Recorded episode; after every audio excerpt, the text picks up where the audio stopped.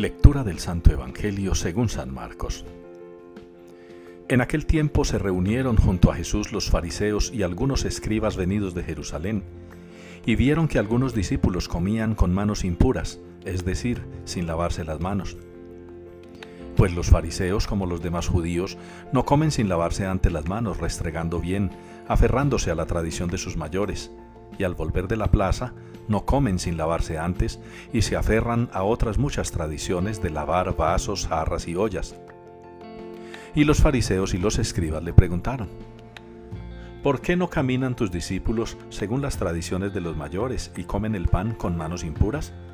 Él les contestó, Bien profetizó Isaías de vosotros, hipócritas, como está escrito. Este pueblo me honra con los labios, pero su corazón está lejos de mí el culto que me dan está vacío, porque la doctrina que enseñan son preceptos humanos. Dejáis a un lado el mandamiento de Dios para aferraros a la tradición de los hombres. Llamó Jesús de nuevo a la gente y les dijo, Escuchad y entended todos. Nada que entre de fuera puede hacer al hombre impuro. Lo que sale de dentro es lo que hace impuro al hombre.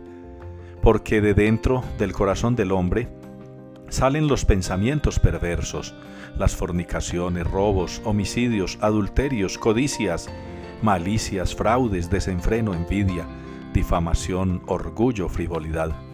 Todas esas maldades salen de dentro y hacen al hombre impuro.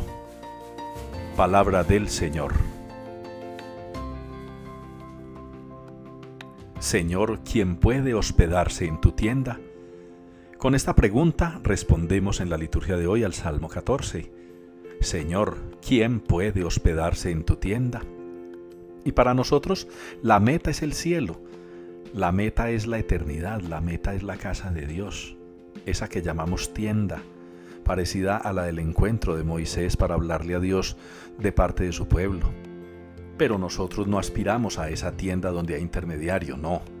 Aspiramos a la tienda eterna, a las moradas del Padre, a esa casa donde Jesús se ha ido a prepararnos un lugar. Y allí podremos ir, podremos hospedarnos. Eso sí, cumplamos los mandamientos. Eso sí, escuchemos la palabra de Dios y pongámosla en práctica. Eso sí, dediquémonos, como lo dice Jesús en el Evangelio, a revisar qué es lo que sale de nuestro corazón, a dar testimonio de lo que llevamos por dentro, que no puede ser malo porque hemos venido de Dios y a Dios volvemos. Todo lo que nos dicta el corazón debería ser bueno en nuestra relación con Dios, en relación con nuestros hermanos y en nuestra relación con nosotros mismos. Pidámosle al Señor hoy que seamos dignos de habitar en su tienda, de hospedarnos en su casa, porque queremos ser personas de bien, que cumplan los mandamientos, que pongan en práctica la palabra y de cuyo corazón salgan solo cosas buenas.